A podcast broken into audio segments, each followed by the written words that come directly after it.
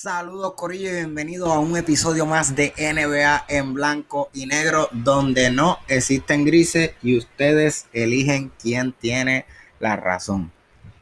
En esta ocasión y por primera vez eh, estaré grabando yo solo su servidor Alberto Cruz. Emil pues hoy se le complicó el trabajo y pues no va a poder ser. Yo estoy grabando temprano, ya que también tengo con bastantes compromisos. Hoy en la noche estoy grabando jueves, este, a eso de las 6 de la tarde. Así que nada, que no quería no quería irme una semana sin grabar, así que aquí estoy. Lamentablemente, para mi desgracia, hoy no voy a estar eh, bebiendo eh, ninguna bebida embriagante. Eh, ya que ya mismo me toca ir al gimnasio y tengo que cuidar esta figura, ustedes saben. Pero nada, este, voy a comenzar eh, bastante rápido, obviamente, hablando inicialmente de lo que está pasando en la NBA, que es la final de campeonato, que es que estamos viendo un 2 a 2, un Milwaukee y un, Milwaukee reaccionando a, a un 0-2, a un comienzo desastroso este, un Middleton sacando cara, un Yanis callándole la boca a mucha gente. y, es una lástima que Emil no esté aquí hoy, porque yo quería ponerlo a él contra la espada y la pared y decir, mano, tú tienes que retractarte, tú tienes que retractarte porque tú me dijiste a mí que Milwaukee jugaba mejor o jugaba, no, no, era que no era que eran mejor equipo, sino lo que Emil decía era como que este que el equipo movía más el balón y que muchos jugadores jugaban mejor en la ausencia de Yanis. Eso no fue lo que yo vi ayer. Eso no fue lo que pasó ayer. Vimos un Chris Middleton explosivo. 40 puntos, 6 rebotes, 7 asistencias. O sea, estaba matando la liga. Y lo otro, Sí, es verdad, Janis tiene defectos de que no tira, pero se atreve a tirar. Eh, falla mucho free throw, se tarda tirando el free throw. Eh, no tiene algunos skills que quizás debería desarrollar, por ejemplo, de, poder, este,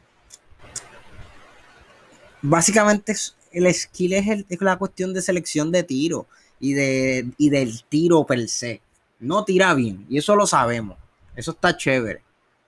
Pero, mano, si no llega a ser por Giannis ante tu compo, e, ese jueguito pasado, si no llega a ser por ese robo de balón que le hizo a Chris Paul en, los últimos dos minutos, en el clutch, si no llega a ser por el block que le dio, que a los que no hayan visto ese block, mano, o sea, eso está en todos lados. Métete en Instagram, métete en Facebook y lo vas a ver. Como que si sigues páginas de NBA, lo vas a ver.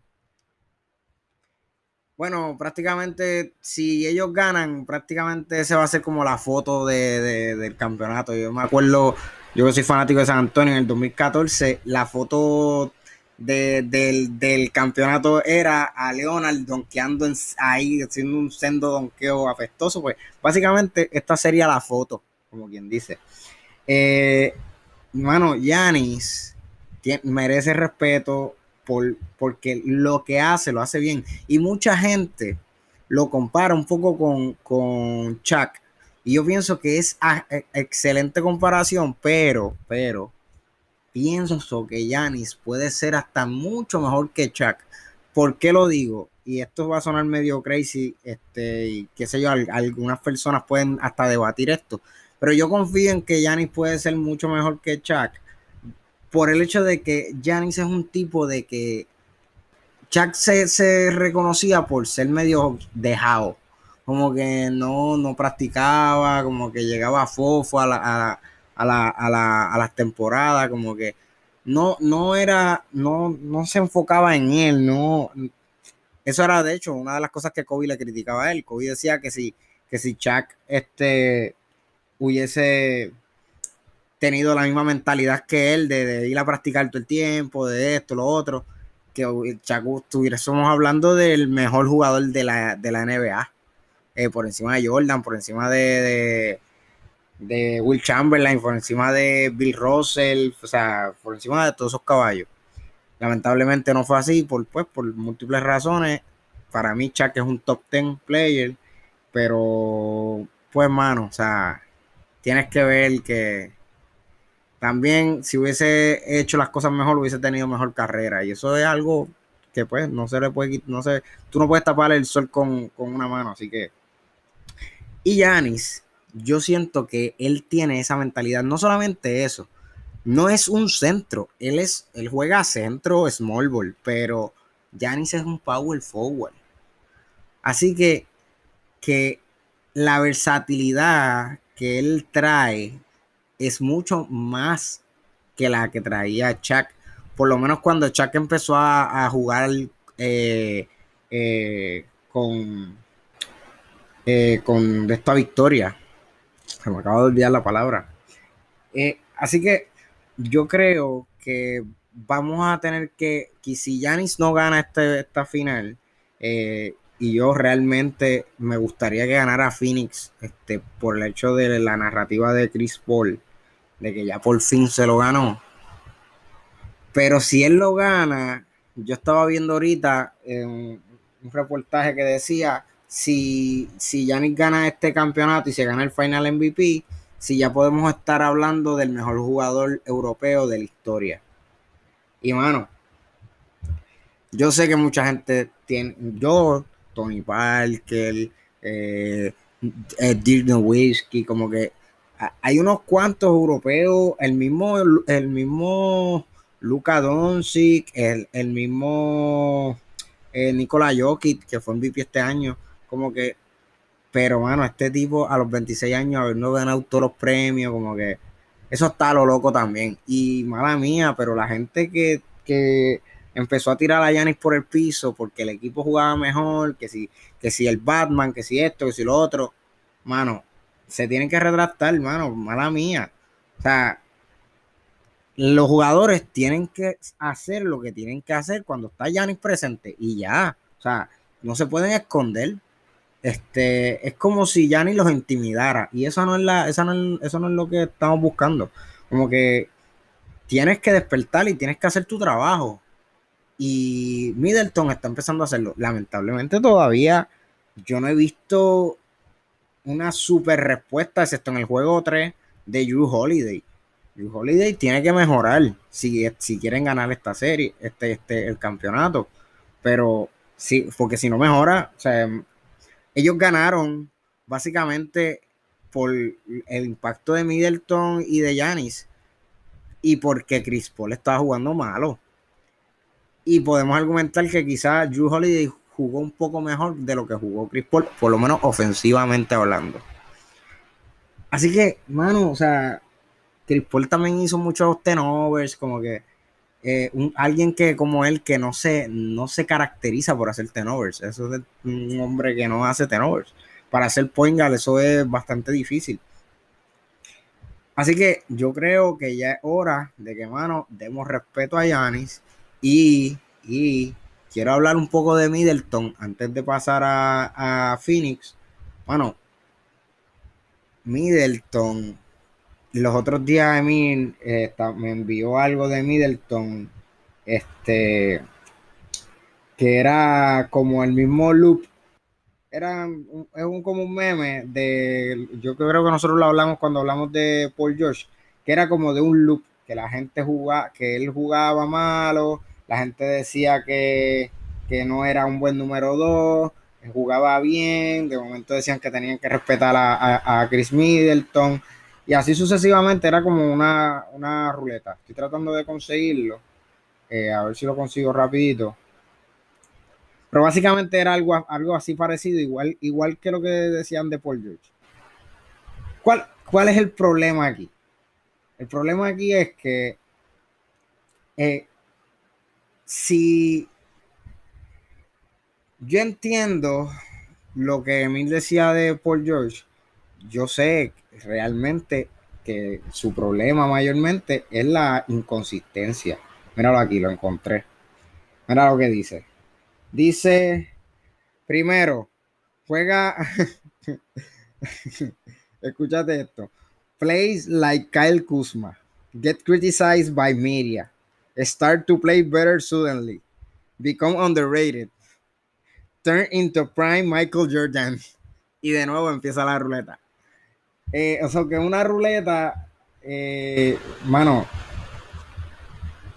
no sé, no sé, realmente yo siento que el problema que tiene Middleton es parecido al problema de Paul George. Lo que pasa es que a diferencia de Paul George, Middleton no habla. Middleton no está echándose flores. Middleton sabe que, pues, que él es el jugador que es y él no tiene por qué estar diciendo, no, que ahora yo voy a sacar cara, que si esto. A diferencia de Paul George, que pues ese es el problema de él. Él mismo se ha tirado fango este, así que, pues sí, Middleton tiene un poquito de inconsistencia y debería mejorar en eso. Y yo siento que si Middleton mejora la consistencia, Middleton estamos hablando de uno de los mejores 15, 20 jugadores de la liga. Este, aunque suene para abajo. Yo, yo creo que eh, Middleton tiene mi respeto eh, no me voy a atrever a decir, como decía Perkins, que Middleton es el Batman de ese equipo. Middleton quizás puede ser, tú puedes ser el hombre que es el que tenemos que buscar cuando estamos en los últimos segundos. Y eso no te hace Batman. Y me explico, voy a dar un ejemplo como, cuando LeBron le pasaba el balón a Kyrie Irving en el 2016 para meter un sendo dagger y acabar con Golden State. Quien hizo eso fue, quien metió ese, ese dagger para acabar con Golden State fue Kyrie Irving. No fue más nadie. ¿Y quién se llevó el final MVP? LeBron. Porque ¿quién, quién era el Batman? LeBron. Así que mm, respetemos más acá a Yanis este, y vamos a darle el mérito que se merece a Middleton por esas actuaciones que está haciendo. Esperemos que continúe así. Eh, entonces, por la parte de, Phoenix, mano, ah, me preocupa. Para serte sincero, me preocupa.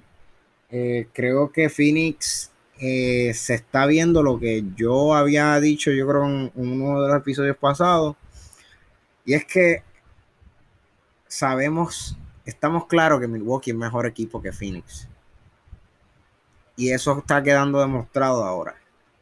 Los dos equipos están jugando prácticamente similares en todo, en porcentaje, en, todo. En todo están jugando prácticamente similares.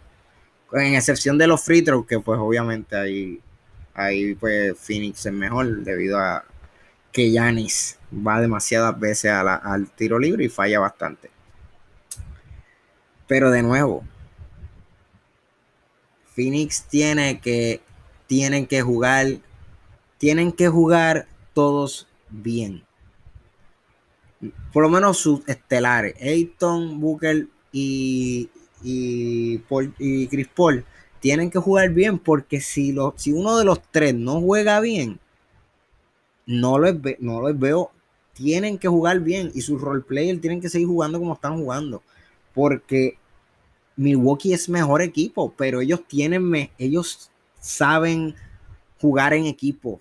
Ellos juegan mejor en equipo que lo que juega Milwaukee. Así que yo creo que Phoenix tiene que solamente encontrarse. Eh, mira, ayer 42 puntos de, de, Booker y con todo eso perdieron. O sea, es fuerte ver algo como eso. Booker sacando cara. Ahora Booker las estaba tirando todas también. Me imagino que porque pues lo mandaron a tirar si nadie estaba metiendo. Pero también el trabajo, el trabajo que está haciendo Ayton es, eh, olvídate, casi 20 rebotes, 15 eh, puntos, o sea, 17 puntos, 18 puntos.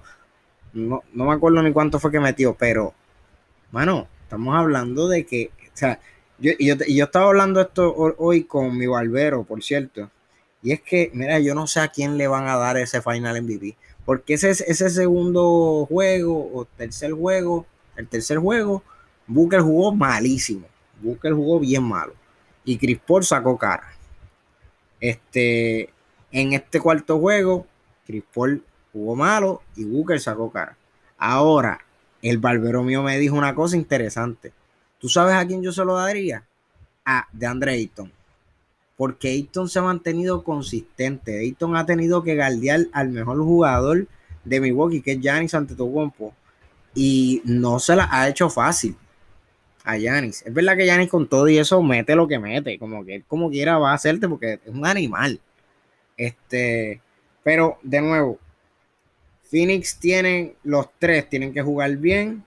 Sus role players tienen que seguir jugando como están jugando y tienen que tener, seguir con esa mentalidad de no estamos presionados, eh, ellos son los que están presionados, vamos a jugar a nuestro ritmo, vamos a, esos juegos brutales que han hecho de, de pases, o sea, movimiento de balón brutal y no dejar, no dejar que Yanis, este, no, no, bueno, Yanis, a Yanis no lo van a poder parar, pero no dejar que los demás jugadores eh, tomen ritmo, no dejar que Middleton tome ritmo, no dejar que Jules Holiday tome ritmo, porque si dejan que Middleton, eh, Bobby Portis, eh, Brooks, Brook López, eh, Pat Conanton, tomen ritmo y te metan 10, 12, 15 puntos, ya están bastante fastidiados. Yo creo que esa es la estrategia que tiene que hacer Phoenix. Y no sé, mano, o sea, no, no sé qué vaya a pasar aquí eh, con este con esta serie. De nuevo, como yo dije, y se lo dije a Emil, le dije, Emil, no podemos dar por sentado que Phoenix va a ganar. Me gustaría, y de nuevo lo repito, me gustaría que Phoenix gane por el hecho de la narrativa de Chris Paul. A mí me gusta Chris Paul como jugador. Pero a mí no me sorprende en nada que Milwaukee se lleve este campeonato. En nada. Y el problema que tienen los dos equipos, que de hecho también lo estuve hablando con mi barbero, es que estos dos equipos tienen que ganar ahora.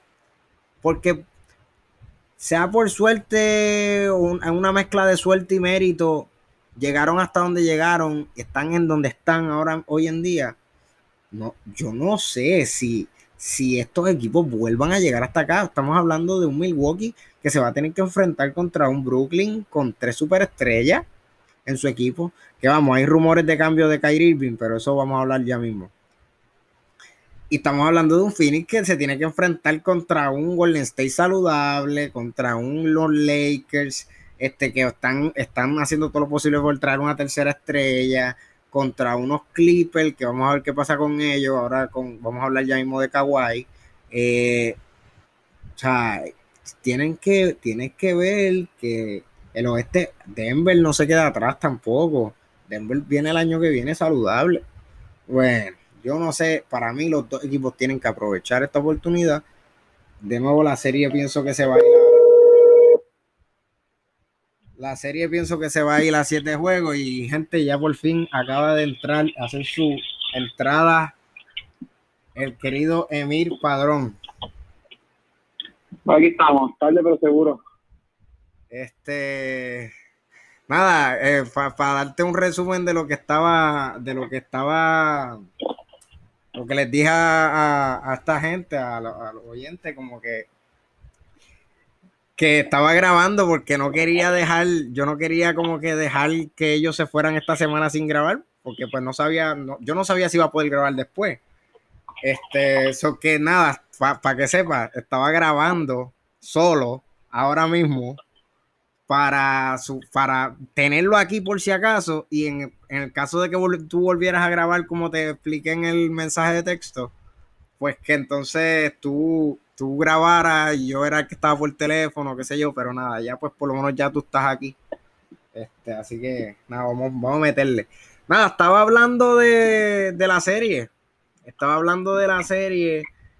Hablé un poco de, de, de y de que yo siento que tú tienes que retractar tus palabras, de decir que, que Middleton y Drew Holiday eh, juegan mejor sin Yanis, porque ayer lo que se vio fue una peste de juego de Middleton y Yanis siendo el jugador clave defensivo para hacer finifitar un juego con un steal y con un block que le dieron la victoria a Milwaukee.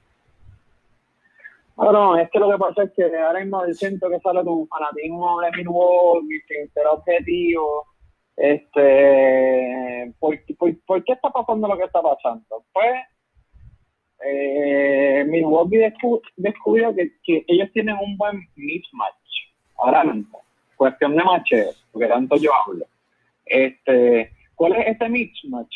Que el único hombre grande que ellos tienen, ¿verdad? El caso de Phoenix, se llama Ayton. El único hombre grande, no tienen otro hombre grande. ¿Qué, ¿Qué eso ha causado? Que ellos ataquen la pintura como unos locos este, y digamos que tienen gente capacitada para hacerlo. Brook López es grande, Giannis es grande, eh, Middleton no es chiquito. Bobby este, Portis. Eh, eh, Portis. Entonces, pues, ¿qué, ha causado eso? Que a quién tú traes, si tú eres Phoenix, ¿a quién tú traes del banco? Si Ayton está en problemas de foul, como estuvo en el juego pasado, ¿a quién tú traes? No tienes necesario. A Kaminsky. ¿A, quién? A Kaminsky. Entonces, para mí simplemente se trata de que pues Milwaukee ajustó eh, correctamente y le están sacando eh, provecho a una debilidad defensiva que tiene Phoenix. No, para mí se trata en ese sentido más de el boquete que tiene Phoenix que lo que está haciendo Milwaukee, porque en realidad, en realidad, este, Milwaukee es el, lo que descubrió fue que esta gente tiene un boquete gigante en su, en su castillo, no sé, en su, en su casa, y le están echando agua por ahí para adentro. Este, obviamente, en el juego pasado, ahora mismo tú dices eso, pero en realidad Phoenix pudo haber ganado, pero hicieron muchos errores al final de ese juego. No, eso, es una de las cosas que estaba hablando también, que el problema o sea, básicamente por, esa misma línea iba mi, mi, lo que estaba hablando con, esta gente, era como que, mira, mano, el problema que tiene Phoenix, y es algo que yo ya había dicho antes, es que sí, Milwaukee es mejor equipo. Milwaukee es mejor equipo que Phoenix, pero Phoenix pues tiene mejor manejo de balón, como que este, el, movimiento de balón también es mejor, el, el, juego en equipo de ellos es mucho mejor que el de Milwaukee, y ellos tienen que aprovechar eso, pero ellos tienen que seguir haciendo eso, pero los tres estrellas de ellos, Ayton, Booker y Chris Paul, tienen que jugar bien. Y el problema en el juego pasado, mano, Chris Paul, un tipo que no se caracteriza por hacer tanto tenover, hizo como 6, 7 tenovers. Así que estamos, estamos hablando de que también hay un problema de que si uno de esos tres juega mal, y también se vio en el juego 3, Booker jugó bien malo en el juego 3. Y eso es, de hecho... es que para que digamos, eso, pero, digamos, pero eso es obvio, en el sentido de que pues, ellos necesitan de sus jugadores principales, pero lo mismo necesita más o menos Milwaukee. Eh, bueno, no, pero, pero, este exacto, por eso yo digo que Milwaukee es mejor, porque ahora mismo vimos ayer un Drew Holiday que jugó bien malo. O sea, defensivamente Drew Holiday siempre juega bien, pero ofensivamente Drew Holiday tiró un, un juego malísimo. Este, pero pues no hizo tanto turnovers. Lo, que ayuda a Milwaukee en gran medida es que Middleton es como un X factor o no sé, una variable este es difícil de cuantificar porque si Middleton viene jugando como ha jugado en momentos clave, pues la realidad es que Milwaukee como vacilan en los medios y eso, como que si Milwaukee juega como eso, en juega en esos, en esos minutos que parece Michael Jordan, pues la realidad es que, cambia, cambia, cambia la circunstancia. Estaba hablando, estaba hablando eso también de Middleton, este, de, del meme ese que tú me enviaste, que era como la ruleta esta, el círculo este vicioso.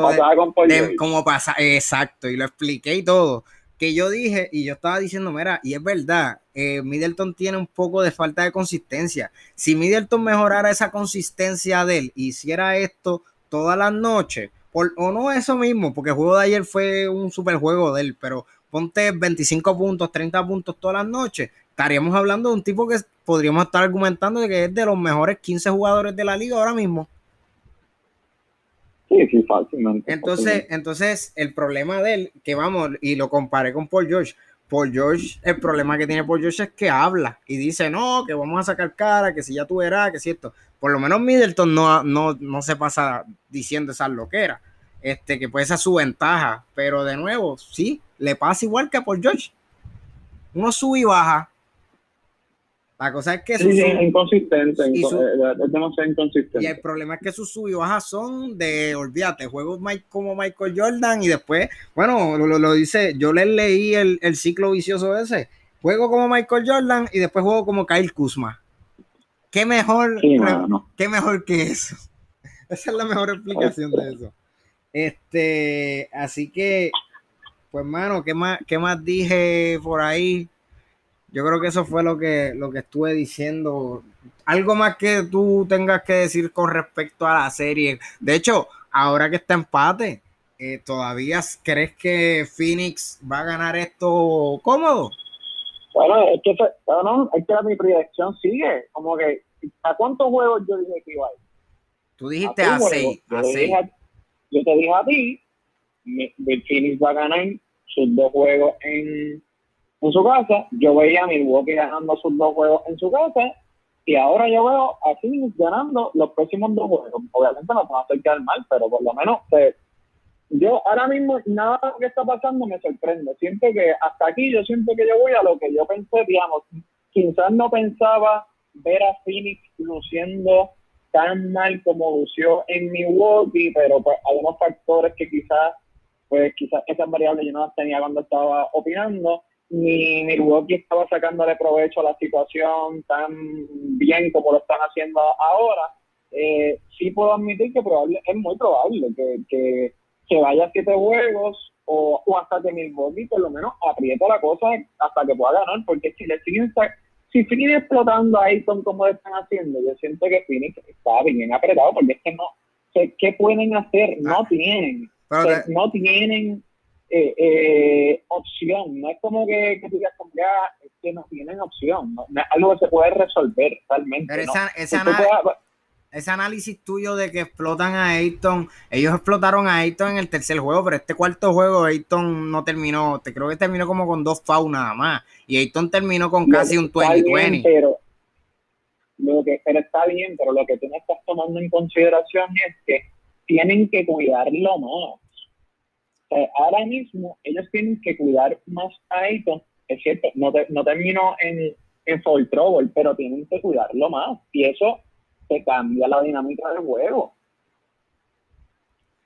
Pues yo, de nuevo, yo con ese, con ese análisis que pienso que tiene razón en esa parte, este, de ese cambio que hizo Milwaukee, que están aprovechándose de eso, yo no, con más razón digo, esta serie yo no la puedo predecir como ya he dicho, te, pues, para la tercera vez que lo voy a decir, pienso que eh, me gustaría ver a Phoenix ganar por la narrativa de Chris Paul, que, me gusta Chris Paul como jugador, pero no me sorprendería nada ver que Milwaukee. Está bien, pero no te quisiste tirar al charco, ya no, ya no puedes, no, no vengas con eso, ya no te quisiste, no quisiste tomar.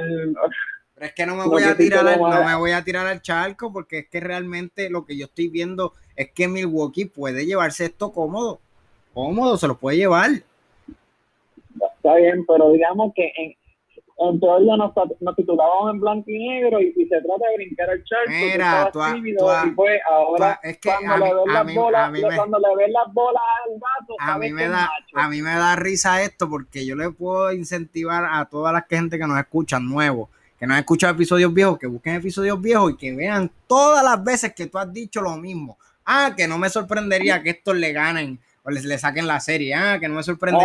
Papi, tú lo haces a cada rato. No, venga, desde un principio, en todas las series hemos hecho predicción. Y mira qué cosa, que en la final de la NBA alguien por ahí se quiera abstener. Es que está difícil, está difícil, realmente está difícil decir. Todo, todo el tiempo hemos hecho predicciones, todo el tiempo, y cuando llega el momento de la verdad, Albertito dice, no, no, yo, no, no puedo opinar.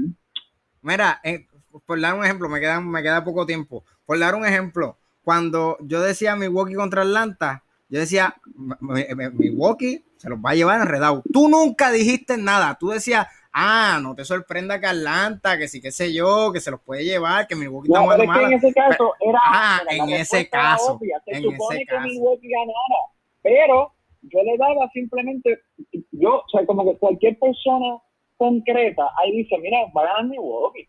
Eh, cualquier persona coherente. Lo que pasa es que tú descartabas totalmente Atlanta y te decía, ahora mismo pues, Atlanta está no se la deja montar de nadie. Bueno, pero, pero también es verdad, ok, quizás quizá Atlanta no se la dejó montar de nadie, qué sé yo, y todavía has dicho que, que pues que había que tener cuidado, pero pues en parte también fue como, como lo que yo estoy haciendo ahora mismo con Milwaukee, de, decir que realmente Milwaukee, yo no, quiero que gane Phoenix, pero Milwaukee tiene todas las de ganar, o sea, también, en este caso... No, pero tú, cabrón, yo, la diferencia es que tú no escogiste bando, tú te, quedaste neutral. Pero es que tú nunca Yo lo que te decía simplemente, cabrón, con el con Milwaukee, yo te decía a ti, cabrón, es, digamos, Milwaukee es obvio, o sea, cabrón, es obvio. Era como, digamos, como, digamos, en su momento, ponle si Anthony Davis, por decir un equipo o, una serie, si Anthony Davis y LeBron estaban saludables, pues lógicamente yo iba a, los Lakers, como que, ah. pero, y podíamos argumentar que alguien podía decir, yo mismo dije, mira, pero no me sorprendería que Phoenix le pueda dar una sorpresa, pero yo pienso que los Lakers van a ganar, pues yo dije lo mismo en ese caso, así que sí, sí tomé, sí tomé este... Está bien, está bien, eh, eh, un lado. Está bien, pero en este caso, que esto es algo que se nos había olvidado mencionar, también dentro de tu análisis desde ahora para adelante, tenemos que tener en perspectiva que salieron noticias de que, de que Chris Paul está medio lesionado. Así que, ¿qué, qué, hay ahora? O sea, ¿qué, ¿qué, podemos decir ahora si Chris Paul sale lesionado y no juega algunos juegos? Yo creo que Phoenix no tiene nada que buscar. Este, pues no, definitivo, o sea, como que lo que habíamos mencionado anteriormente, la cuestión de cómo ellos se están aprovechando, digamos, de, del macheo. Digamos que cuando lo hablamos originalmente, yo no estaba tan consciente, digamos, de la lesión de Chris Paul. Este, obviamente eso lo cambia todo. O sea, si él, si él verdaderamente está lesionado, como, como digamos que mencionamos ahora, si eso es cierto, que digamos, yo pensé, por ejemplo, yo no sabía ni siquiera que él estaba lesionado eh, o que aparentemente estaba lesionado, simplemente pensé que había tenido juegos malos, pero aparentemente está lesionado. O sea, eso jode obviamente la serie competitiva que esperábamos. Eh, podemos argumentar que, de nuevo, pues deja de ser competitivo porque si, si son, digamos, los tres, los tres mejores jugadores de un lado versus los tres mejores jugadores del otro, pero entonces pues se va desmontando el equipo porque no solamente Chris Paul es uno de los jugadores más importantes de Phoenix, es que podemos argumentar que él es el que orquesta la cosa. Que no, no solamente un jugador importante, quizás podemos argumentar que es el primero o segundo más importante. Este, es como si, si a quizás a Milwaukee se le jodiera Holiday, pues uno dice, bueno, los más importantes probablemente como quiera son este Milwaukee, eh, perdón, Milwaukee, este Giannis y, y Middleton. Pero en ese sentido, como que pues, la, la realidad es que si ese fue el caso, eh, Phoenix está apretado porque depender de Cameron Payne está malísimo. Este, y vamos, él ha hecho un buen rol, pero no, creo que... Tampoco es que Cameron Payne haya jugado malo, pero... pero tiene, sí, no, pero digamos, no, no, no, no llena el zapato de Chris Paul, ¿entiendes? Claro, claro, claro. Jamás, jamás. Eh, mira, eh, mira, y pues algo más que decir con la serie de Finney y Milwaukee. Pues quiero hablar de los este, rumores. quiero hablar de los rumores. Hay que, digamos, hay que ver qué pasa.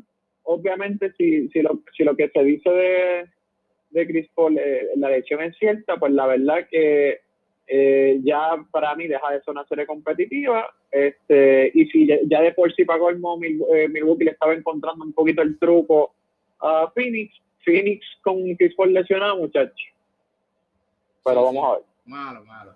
Mira, y algo que salió interesantemente hoy, salió un reportaje, yo no sé si tú lo viste, ya nosotros hemos hablado de este, del papelón que estuvo pasando en este equipo, pero es de, de Damian Lillard. Sería un reportaje reciente como ahorita, hace como dos o tres horas, diciendo de que de que Damian Lillard no, que va a pedir pronto, va a pedir un cambio a Portland.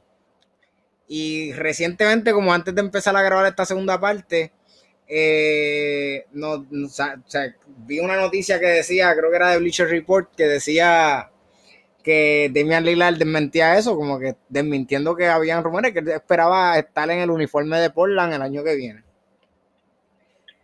Y mi, pregunta, que todo es especulativo. Mi pregunta va basada a, Dime tú, ¿qué tú crees? Si Damian Lillard está haciendo lo correcto, porque realmente, si él se quiere quedar ahí, este, está mala la cosa.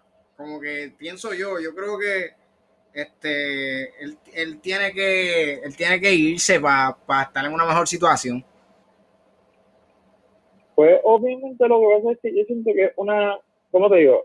Es un, el que quien está pillado verdaderamente en la administración de Portland, yo siento. Este, si su estrella pide cambio, están pillados, obviamente eh, eso pondría en una situación como le pasó, digamos, a Houston, eh, una situación bastante incómoda. Y si quisieran tratar de construir alrededor de Lillard, este, no sé si verdaderamente tienen, aparte de McCollum, tienen piezas eh, de interés que puedan verdaderamente, no sé, convertirla en un super asset que, que puedan acompañar, a, que, que, sea esa estrella que pueda acompañar a Lillard. Así que no, no sé, siento que la administración está más pillada. Si, si me pusiera, si me pusiera a pensar a qué le conviene a, a Damian Lillard, este, bueno, por, la, por lo que él ha hablado de que lo, por las críticas que él le ha hecho a la gente que se cambia de equipo, este, siento que debería quedarse, ¿verdad? Si, si, si valida lo que ha dicho, ¿verdad? Eh, eh, tantas veces, si quiere validar más bien lo que ha dicho tantas veces, si ya se cansó, pues entonces quizás debería expresarse y decir, mira, ya me cansé, yo quería ser fiel de este equipo, pero este equipo no logró hacerme un equipo para mí yo estoy perdiendo el pick de mi carrera, pues tendría que expresarse y, y arremeter un poco contra la, la, la administración y irse. Eh, eh, y, quizás la última, digamos, el último le conviene irse. Pues depende, depende para dónde y depende eh, qué equipo es el que quizás tiene los assets para ofrecer por él, ¿entiendes? Se mencionó, se, mencionó, que Golden State Warriors estaba detrás de Damian Lillard. Y ellos tienen, los, ellos tienen los assets. Eh, lo, es que el problema, digamos, que lo que iba a decir que quizás es que eh, el problema es si la administración de Portland va a ser agradecida con su estrella y hacer un happy medium entre lo que él quiere y lo que ellos le pueden sacar, o si van a hacer lo que, lo que quizás hizo Antonio con Leones, que fue como que, mira, a mí no me importa para dónde tú vayas, yo voy a tratar de conseguir el mejor package que me aparezca. Bueno, depende qué actitud tome Portland, realmente. por eso digo, ¿le conviene irse? Bueno, si él, si él lograse lo que hizo James Harden, que es a las malas irse para donde específicamente él quería, pues sí le puede, puede ser buena, pero si, si le pasa algo a los San Antonio, como que sí, tú te quieres ir para tal lado, pero yo te voy a mandar donde yo quiera, bueno, eh, hay que ver, hay que ver qué equipo ofrece, qué ofrece, porque también lo mismo que pasó con Jaime es que los equipos se van a, echar para atrás de que, mira, pero es que cuánto yo voy a dar, que se me va a ir, ¿entiendes? Pegar esa, ese, ese negocio de como de cuánto que, o, yo mejor, yo sé que él quiere venir para acá, yo no voy a ofrecer mucho porque ellos están medio pillados, ellos tienen que cambiar conmigo aunque ellos no quieran, ¿entiendes? Esa dinámica. Claro, claro. Mira, pues, y, ya, porque de, verdad que hay varios rumores, que tenemos que ir un poco rápido por encima de todo lo que se ha dicho recientemente. Pero quiero, antes de entrar en, los rumores de algunos jugadores, quieren que me hablar un poco del tema de Kawhi Sé que ya hay varios podcasts que han hablado del tema, este, pero mano, es una lesión, o sea, digo, bueno, sabemos que estuvo lesionado, que estuvo en las gradas, eh, Kawhi Leonard, este, pues no tuvo, pudo jugar los últimos cinco juegos de esa serie contra cinco o seis juegos de la serie que fueron contra Phoenix. Eh, más creo que dos juegos contra Denver también se perdió. Y recientemente salió la noticia de que lo iban a operar de un turn del ACL, que prácticamente es como, es como un esguince, es la palabra en español. Pero salió un reportaje de, de Athletic que decía que el, la operación, tanto para el esguince como para la ruptura del ACL, es la misma. Y la recuperación es la misma. Así que, ¿qué le depara a Leonard? Leonard tiene un player option este año. Se estaba especulando de varios equipos que están detrás de él, pero con esto de la lesión y de esta operación, que, o sea, son, son mínimo nueve meses para que vuelva a la cancha. ¿Qué tú crees que va a pasar con él?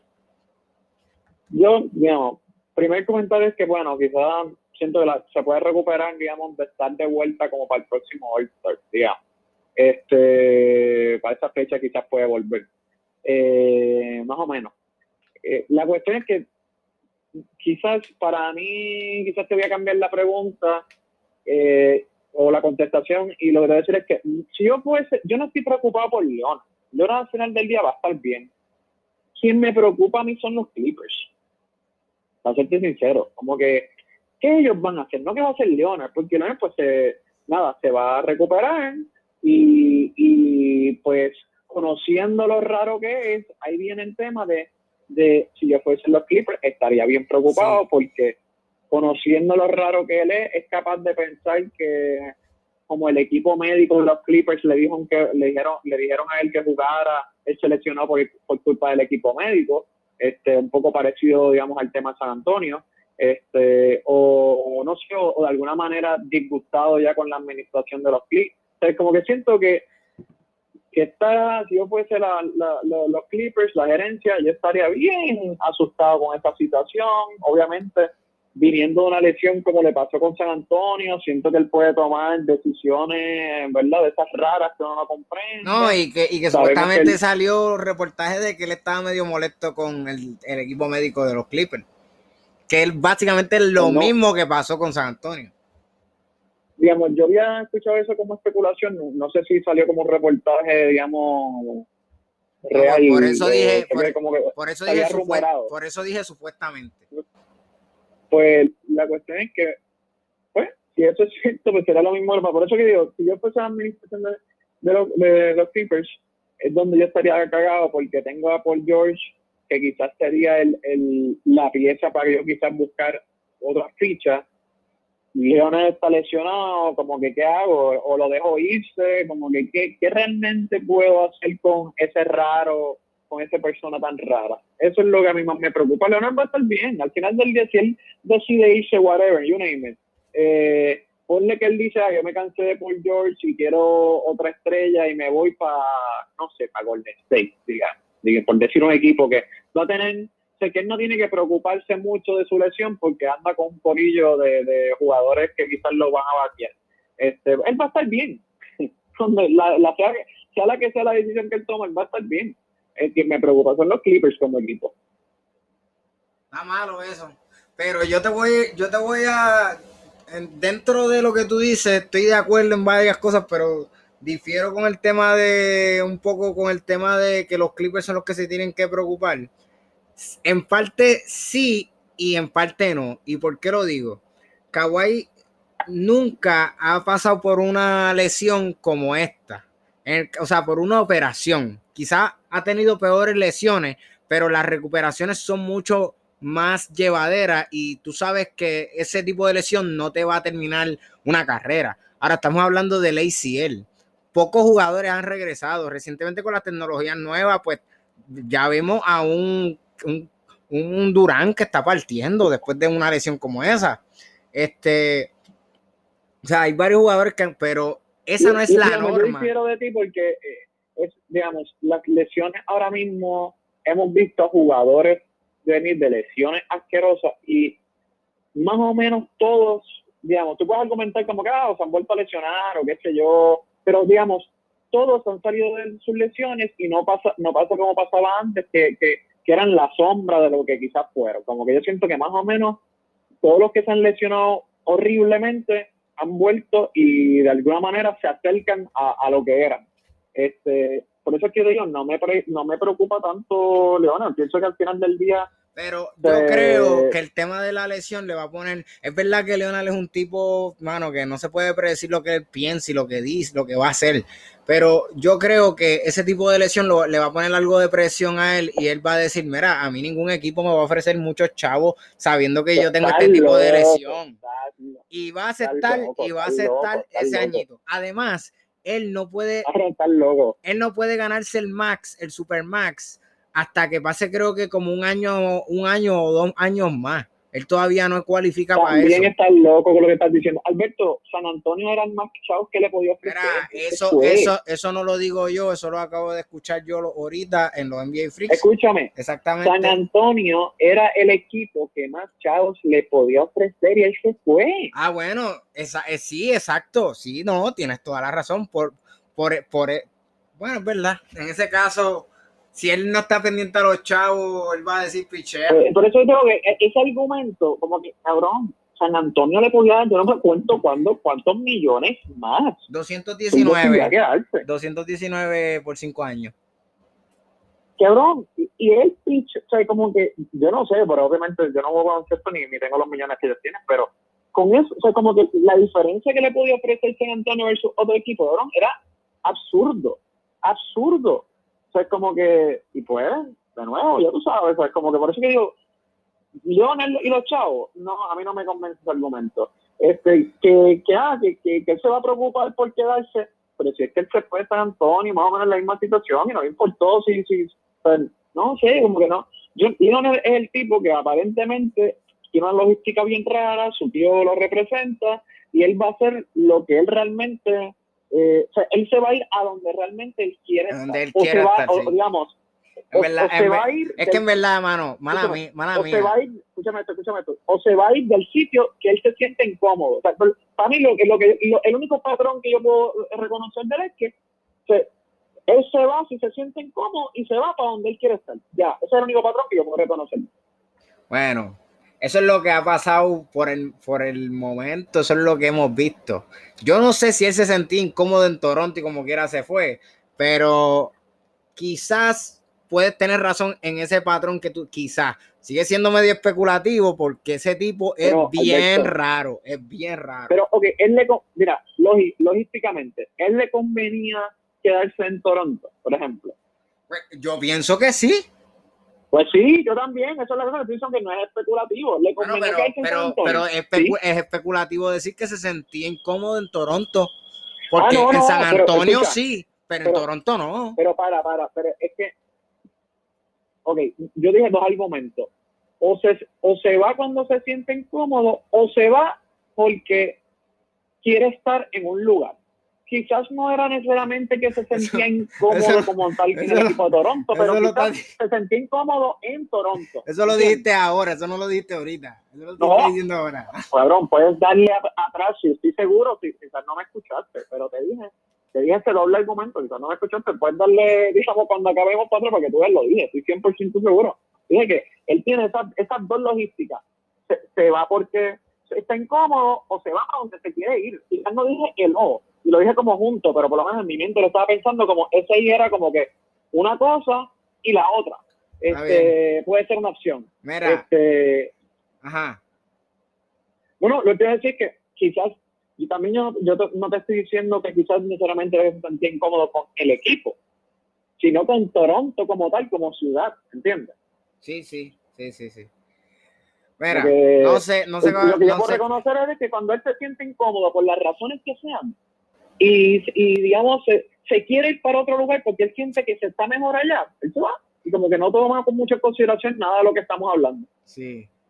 Bueno, yo no sé qué vaya a pasar con él. Este es un tipo raro, en verdad es difícil de predecir. Este, pero nada, en verdad esa lesión pone en jaque un poco a los Clippers, como tú dices. Eh, mira, eh, quiero hablar de varios cambios, en verdad queda poco, quedan, menos, quedan como 10 minutos, pero vamos a darle rapidito. Primero, eh, cambio rápido. Eh, se está especulando de cuatro equipos que quieren los servicios de John Collins. Eh, mucha gente dice que con, con, el, con la actuación que tuvo en, lo, en la postemporada, él merece el max. Y estos cuatro equipos son los Dallas Mavericks, los Miami Heat, los San Antonio Spurs y los Minnesota Timberwolves. ¿Tú crees que él se queda en Atlanta o alguno de estos equipos puede ver eh, las funciones de John Collins en la próxima temporada? Pero te digo algo, yo no, yo no puedo leer la situación de John Collins. Eh, yo te voy a decir, digamos, mi predicción que quizás no, no sé si está muy fundamentada, pero yo siento que él se quiere quedar en Atlanta porque aunque tuvo sus diferencias con, contra John, por lo menos lo que yo percibo de las entrevistas que él han hecho y de lo que él mismo ha dicho, como que siente que él juega muy bien con, con, contra John, este, siente que hay química, whatever, pero quizás si viene un equipo y le hace una super oferta, probablemente él se va a sentir valorado también, ¿entiendes? Este, y eso quizás lo motive a decir, mira, pues sí, yo quiero jugar aquí, pero en verdad yo también quiero irme a un lugar donde, no sé, me, me, me quieran, quieran que yo esté. ¿En cuál de esos este, cuatro equipos? ¿En cuál de esos cuatro equipos? Y mojate un poquito. Ah, no, eh, a mí me, me, encanta este Dallas. Dallas. Este, Dallas me encanta, como que pienso que él... Lo que pasa es que digo... A mí me, gusta, a, mí me gusta mucho San Antonio, pero no creo que pase. no, pero bendito. es poco probable. Pero Dallas, Dallas, Dallas es buena, Dallas es buena. Mira, Lo que pasa es que yo siento que con Dallas hay que ver qué ellos harían con Porzingis y eso. Pues. Sí, no, pero pues, nada, vamos a hablar de eso cuando se acabe el season.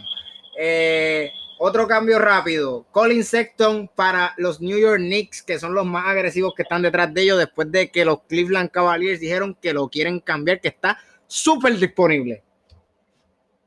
Eh, yo siento que, ¿cómo te digo? Sexton para, Nueva York es bueno.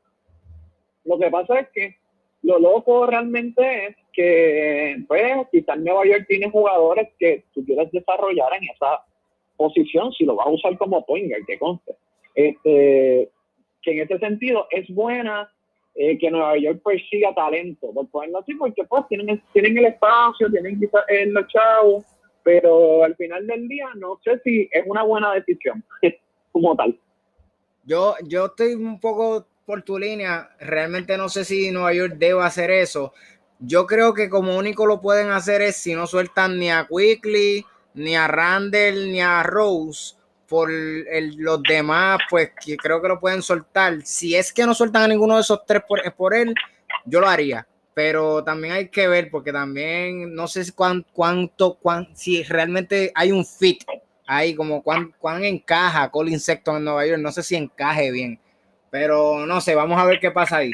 Otro cambio rápido, Lonzo Ball, los Lakers, los Clippers y los Chicago y los Chicago Bulls, los Lakers, los Clippers y los Chicago Bulls se están mencionando, también se mencionó de que supuestamente Brooklyn Nets estaban queriendo cambiar a Kyrie Irving y quien puede ser que sustituya a Kyrie Irving sea el mismo Alonso Ball.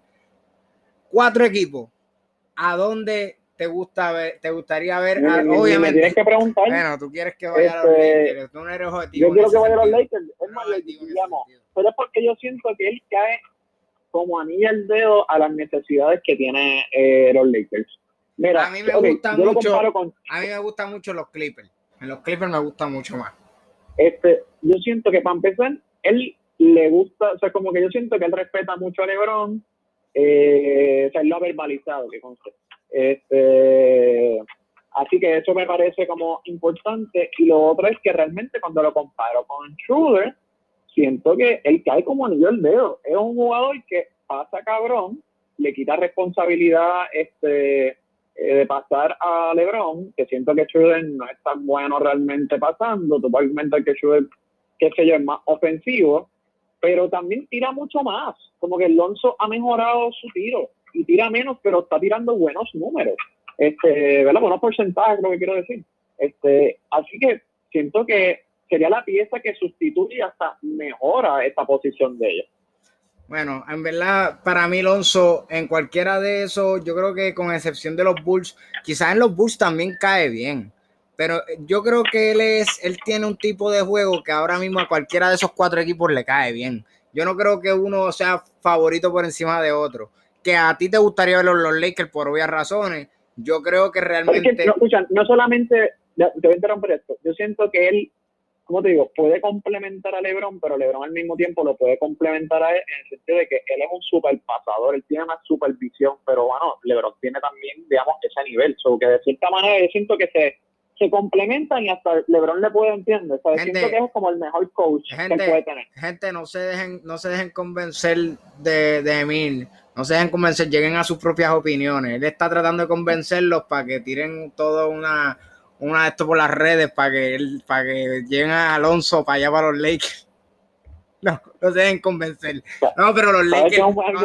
pero los Lakers sí son buenos, como que es una buena opción, pero realmente yo pienso, eh, objetivamente hablando, tú tienes razón, tú tienes un punto, pero yo creo que en cualquiera de esos equipos, o sea, quizás con excepción de Chicago, él va a tener ese, ese, esa, ese guía en cualquiera de esos equipos, tanto eh, por George como el mismo Durán pueden guiar también a, Alonso de la Pero verán, okay, okay, okay. En lo que difiero de ti es que ¿quién pasa? ¿Quién, ¿Quién tú puedes argumentar que es de los mejores pasadores en la actualidad en la NBA? Uno, o sea, tú tienes que poner a LeBron por lo menos como uno de ellos. Pero ni, ni Paul George, ni Durán, ni no sé quién puedan mencionar en, en los Bulls, como que no tiene ese coaching de pase, ¿entiendes? Como que en todo caso es coaching de IQ, porque no es tema de pasar bien o pasar mal, pero la cosa de LeBron es que tiene buen IQ de pase. Del IQ del pase. Pero, pero vamos, Lonzo tampoco es que le falte mucho de eso. Quizás tener un guía. pero, pero puedes, tienes a alguien que te pueda pulir en algo que tú eres bueno. O sea, está cabrón, o sea, si lo analizas. Bueno, yo no sé qué va a pasar, porque como quiera también los Lakers no tienen mucho para dar por él. Ahí se menciona un cambio por él de los Lakers. Creo que era Kuzma. Eh, Kuzma y el segundo, eh, un second round pick del 2023 y, y THT por Lonzo Ball. Yo pienso que es buen cambio, pero no sé si es realmente esos dos que están mandando para allá encajen bien en los Pelicans y si los Pelicans lo quieren. Y lo otro, lo otro es, después de ver ese tipo de cambio, saber que tú por no hacer un cambio parecido a ese, no tuviste a Kyle Lowry y estás obteniendo a Alonso Ball, a mí me da la mala. Yo los, los Lakers me daría la mala. A mí me gusta más Alonso que Kyle, eh, Lowry, la verdad. Ah, no, sí. Bueno, que es más joven y qué sé yo, pero... Eso mismo, ¿no? tiene que ver con eso, con, con, con el potencial, digamos, ¿entiendes? Bueno, pero y otra cosa, un tipo probado siento que, no, pero eso mismo también siento que, no sé, siento que Lauri ahora mismo no creo que esté da mucho con sus chavitos, o sea, es como que no, no, no sé, obviamente, no sé qué está pensando Lauri, pero. Bueno, quizás quizás con, en cuestión de chavo, Lonzo le podría salir más barato, es verdad. Sí, exacto, exacto, por eso que te digo, hay par de cosas que hay que tomar en consideración, siento que sí. Bueno, se nos quedó Ben Simon, no nos dio break. Este, si nos ponemos a hablar ahora de Ben Simon, nos tardamos media hora más. Así que vamos a dejarlo quizás para el próximo episodio, que ya en el próximo episodio vamos a estar prácticamente hablando del ganador del campeonato. Este, ya el 20 de julio se acaba esto, o sea que ya la semana que viene sería el último episodio de la temporada de la NBA. Nosotros pues vamos, tenemos pensado continuar hablando de otros temas, este, de lo que sea. Pero pues nada, este, por lo menos Vamos a, vamos a darle un break. Por ahí también viene el draft, así que estamos pendientes a eso. Eh, nada, como siempre digo, en al final de, todo episodio, tenemos Instagram, consíganos en, Instagram como NBA en blanco y negro, eh, todo en minúsculas. Si nos quieren enviarle algún consejo, alguna sugerencia, al, al email, al correo electrónico NBA en blanco y negro arroba gmail.com, también todo en minúsculas. Y estuvo chévere el episodio, medio random, difícil de grabar, pero estuvo chévere. Emil, tus últimas palabras. Este, no, siempre he agradecido que nos sintonicen. Este, obviamente que se sientan la libertad de, como siempre digo, que de escribirnos y que estamos aprendiendo. Así que nada, será hasta el próximo episodio. Bueno, antes, se nos cuidan y será hasta la próxima.